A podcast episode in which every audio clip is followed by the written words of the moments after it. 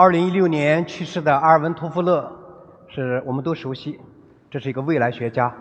他曾经在《未来学家谈未来》里面说过这样一句话：“今天比以往的任何时候，都更加需要幻想、梦想和预言。”所以，接下来我们会发布六个预测。当然，今年的预测是进化的逻辑、畅想的特征。它可能不如我们去年和前年那么特别的具象，但是我们看到这种范式转移的必要性。但是范式转移的确是生长和进化出来的涌现，这种涌现。这六个预测也代表了我们年轻商业的六个看法，一个六个看法。我们看第一个预测：生产资料被重新定义。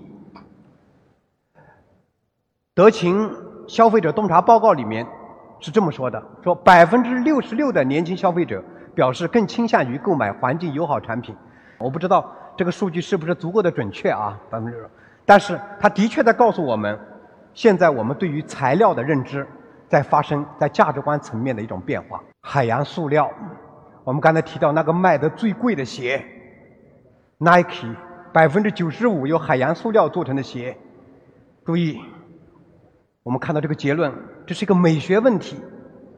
你有这样的设计能力，让它成为年轻人的一种追捧和热爱吗？你有这样的一种美学的思维，去重新去定义我们原来理解的一种化废为宝吗？这不仅仅是二手的交易，这不是说这是爱回收，这是爱库存，这不是说这是闲鱼，这是转转，这是切割，这不是说这是一系列我们理解的那一种二手电商的交易平台。而是在于，我们要重新看待我们和这个时代商业、材料、生态、世界、社会的一种新关系。在这种关系里面，我们的认知能够到这一步吗？能知道吗？也就是说，如果我们不能理解海洋塑料是一个美学问题，我们就没有办法去定义我们自己曾经犯下的不可饶恕，因为。我们的塑料实在是太多了，清理塑料实在是太难了。但是我非常高兴的看到，现在越来越多我们看到的咖啡杯的吸管都已经是纸吸管了，这就是微小的变化。事实说明，今天的这种企业的责任感一点一滴的在被用户的一种认知和我们这样环境关系的一种变化所反向定义。可持续性让时尚更加时尚。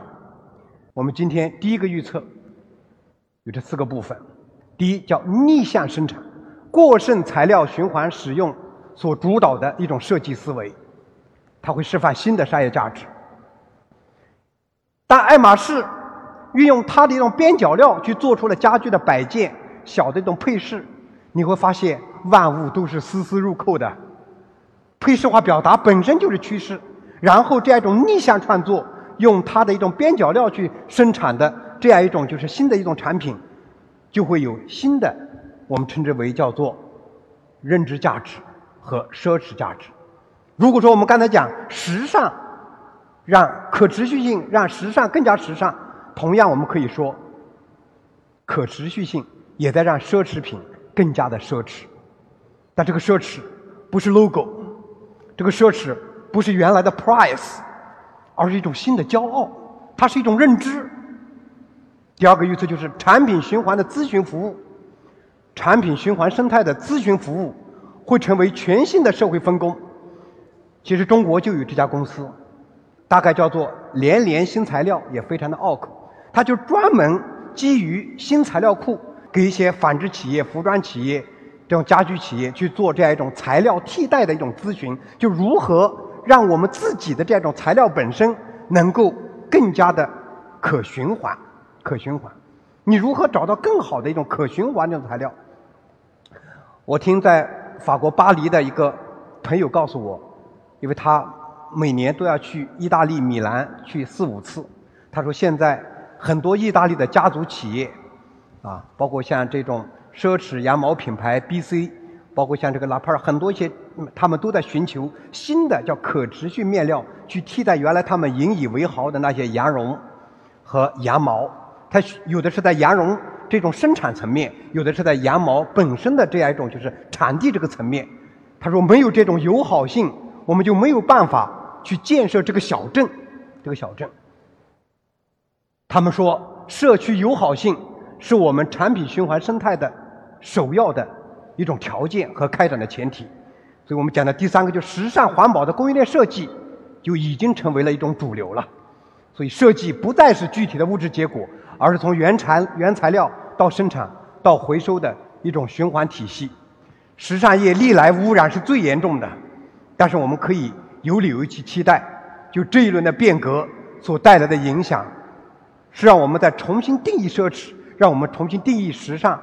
首要的这个关键词和标签就是可持续性，所以可持续消费教育、可持续消费的理念和乐活的方式会成为广域教育的新学科。未来的每个公司，它都会将成为一种自循环的可持续的一种小生态。我们自己的内部的碳排放，我们自身的这样一种能量的一种生态，是不是符合这样一个标准？符合这样一种可持续的一种消费的一种主张呢？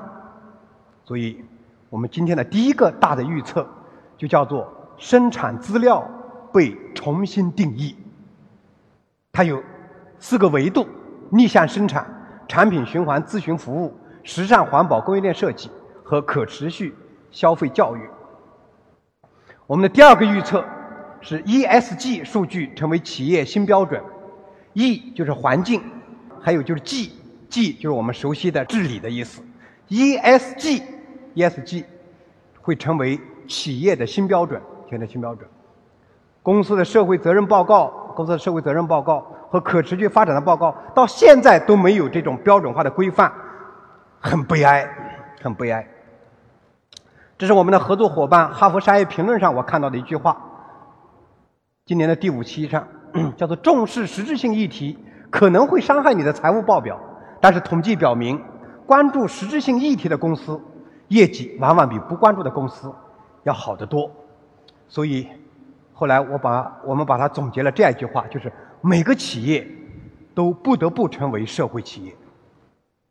我们形成一种预测，这个预测是新的企业内部的量化指标，新的企业内部的量化指标，动物友好度。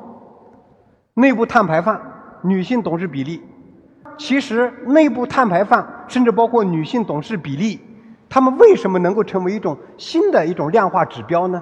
我相信，是因为时代的的确确在要求一些新的变化，但是这些新的变化长期以来我们都已经习惯了、熟悉了、陌生，我们已经陌生，忘掉了本来如此，忘掉了本该如此，忘掉本该如此。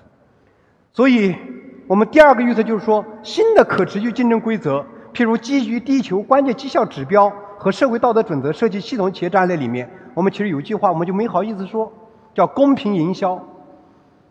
我们已经习惯了你死我活，我们习惯了丛林法则，对吧？活下去比什么都坚强，打不死的会让我们更加的伟大，这是我们经常说的创始人的一种由衷之言，但是我们却忘掉了。也许公平营销才是最最重要的，所以我比较欣赏前不久快手和抖音的他们的负责人彼此的惺惺相惜。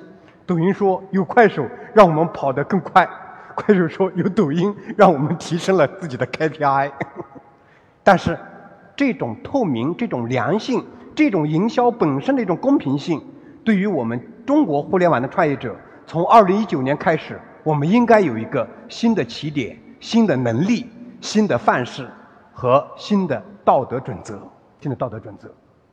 毫无疑问，我们应该去看到数据真实性的产业，它应该是更加常态化、更加能够形成品类化的一种表达，让我们的数据更加的真实，也让我们的数据更懂得它的边界，让我们更有这种为与不为。数据真实性，在这样一种数据欺诈。在这种数据灰产，在这样一种就是数据伪劣的一种当下，它的紧迫性比我们想的要更加紧迫和迫在眉睫。我们第三个预测叫“怪美”。左边大家看到的是蔡依林在今年七月四号获得第三十届台湾金曲奖的一个专辑，叫《怪美的》。这就我们看到左边的这三个现在最当红的模特儿。第一个，这个人叫温妮哈喽，是一个白癜风患者的黑人超模，在全美超模这个比赛里面脱颖而出。第二个，我们把它称之为这个人叫林赛·威克斯，叫一叫做牙缝超模。看到第三个超模吗？叫雀斑超模，叫艾琳·希瑟顿。艾琳·希瑟顿，他们为什么现在这么炙手可热呢？因为怪美在重新定义美学秩序，在重新定义设计语言，在重新定义我们的产品价值。怪美代表的是一种对真实的拥抱。怪美代表的是一种对不自信的一种提升为不完美的一种自信。怪美表现为是基于社交网络确认，但是更要确认自己作为自己的一种身份。所以我们预测三是什么呢？是吧？预测什么呢？我们为这个预测三进一步的罗列了这些描述。就是第一个描述叫负无性别设计，是吧？第二个描述我们把它叫做美妆生产力，美妆生产力。我们给出了同样这个预测下的四条建议：第一，编码时代的维新产品。我们刚才讲的小量订单、三 D 打印、一物一码，使微信成为常态。我们未来的产品，第一都是场景解决方案；第二都是个性化解决方案；第三都是基于数据建模的弹性供应链的一种输出能力。所以，类似于我们刚才说的一系列的一些变化，其实它都有一个很重要的原点，就是编码时代、编码时代、可追溯、数据时代、可识别、云时代、可轻松的调取。第二，企业级的美育服务，包括了效率工具、办公空间、创始人审美的企业级的美育，它会品类化。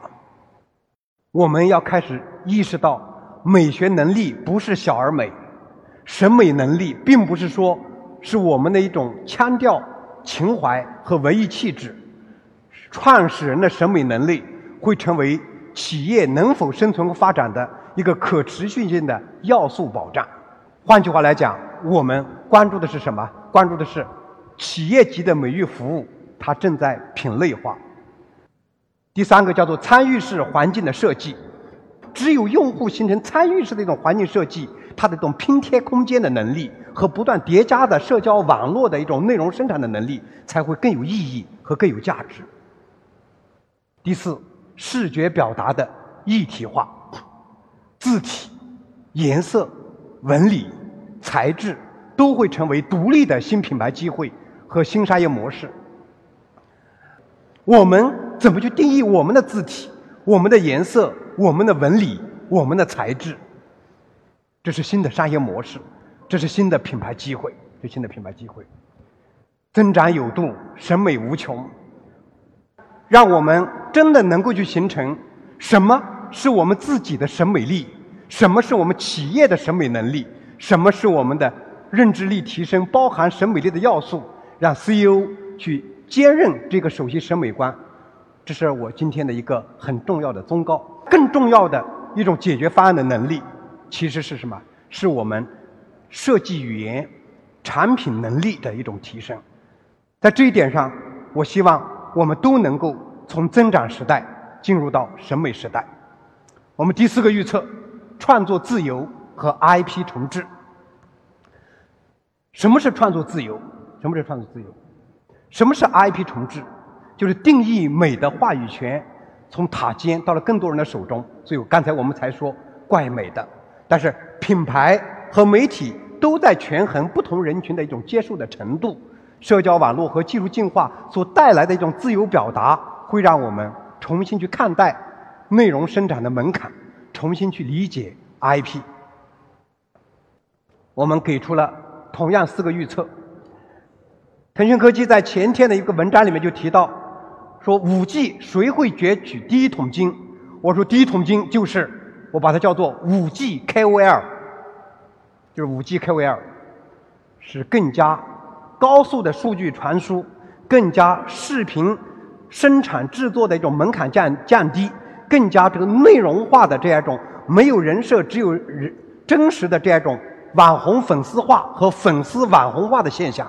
这是我认为五 G 产业五 G 产业第一波红利获得者，我们把它叫做五 G KOL，五 G KOL。事实上，这种新技术的内容不仅仅表现为类似于我们刚才关于快手直播的定义，关于网红在今天的一种变化。因为显而易见，当视频作业这种效率的大幅提升所带来了我们关于内容编辑和内容门门槛的。一种重置的时候，那么媒体本身作为一种信息源的价值，它会日益的回归。你只要是真正有价值的，它就一定会被发现，一定会被看见。而且这种发现和看见，已经有总结叫做“纳米 KOL”，纳米网红，纳米网红。最影响我们的不是千万级粉丝的大 V，反而是。那一种粉丝量可能只有几万、几十万的一种小网红、小 KOL。第二个，我把称之为叫做零门槛艺术家，AI 创作工具日常化和娱乐化，人人都是艺术家。第三个，我们称之为叫经典创作的 AI 传承。你喜欢莎士比亚还是海明威？你喜欢是瓦尔德还是什么卡尔维诺？你喜欢的是这个博尔赫斯还是威廉福克纳？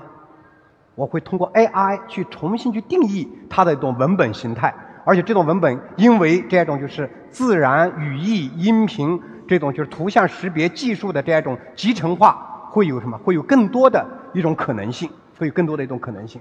第四，我把称之为叫虚拟 IP 机器人，现在养成式的虚拟 IP 机器人，意味着人类学的议题进入了 AI，人类学的议题进入了 AI。东京森美术馆有一场这个展览，让我们震撼的是什么？是那个 AI 的和人类的结婚的一种现象。其实更多的时候不是我们原来理解的一种变化，而是在于它对我们很多的一种伦理和爱情、婚姻的这些道德边界都在重新予以一个新的一种思考。这种思考，我们把它称之为叫做新社会关系、人类学议题、人类学议题。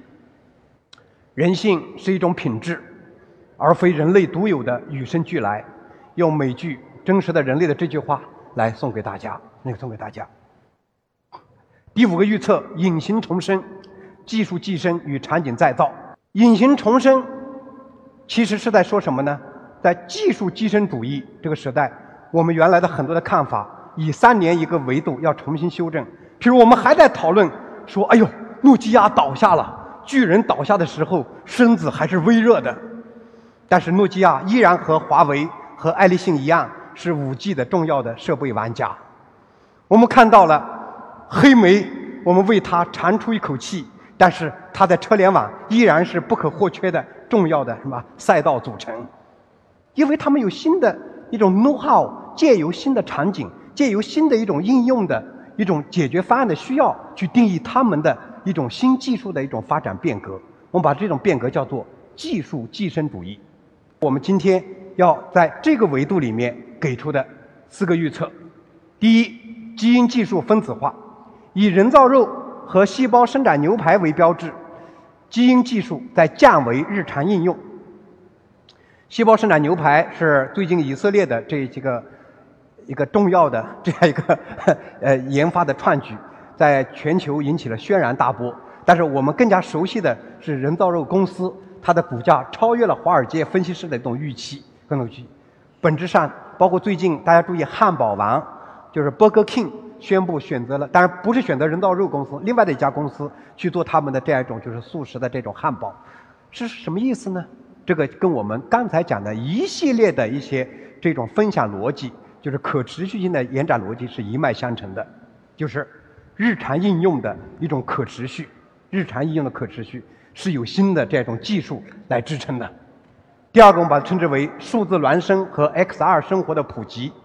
以前数字孪生可能是新加坡这样一个数字孪生城市，可能是通用机翼这样的数字工厂，但是那是传统的这种由来已久，是在一种高壁垒、高安全性的一种产业领域。但是现在大规模的一种民用化，越来越多的这种数字孪生的一种决策，会成为我们每一个创业公司应有的这种模拟决策机制。我们把它称之为叫做数字镜像服务、数字孪生服务、VR、AR、MR 生活的一种普及，对吧？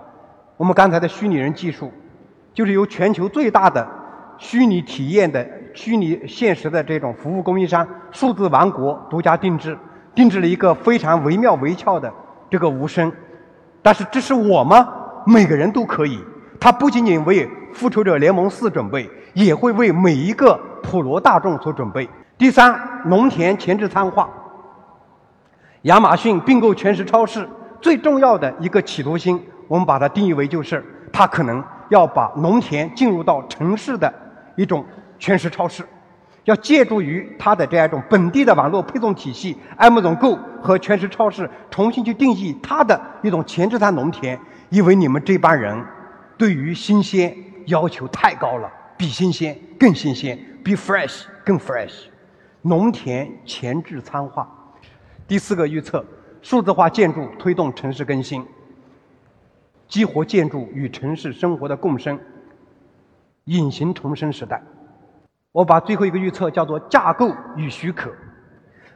第一个就是开发性的、开发架构的沟通机制。科技公司不再依赖单一的开发架构，架构间的沟通协议和服务标准。成为新产业的机会，可移植性和可操作性是我们说的这种开发架构的沟通机制。所以我们看到第二个预测就是物联网 OS 联盟，华为的鸿蒙、小米的这种物联网家居的这样一种就是协议，其实都在希望去定义的是什么呢？是定位定义传感的标准，定义家居互联网的一种智慧的一种设备的。能力模型怎样能够更好的去普惠？怎样去更好的去开放？而且毫无疑问，一旦小米把自己全球连接设备最多的 IoT 平台去把它开放，去形成一种协作，那么这样一种价值是不可估量的，是不可估量的。所以，每个公司不仅仅是一个开放公司，每个公司也都是协作公司。第二，当我们在讨论。这样一个物联网 OS 联盟的时候，就不只是设备相连，而是不同场景的物联网 OS 的一种协议许可。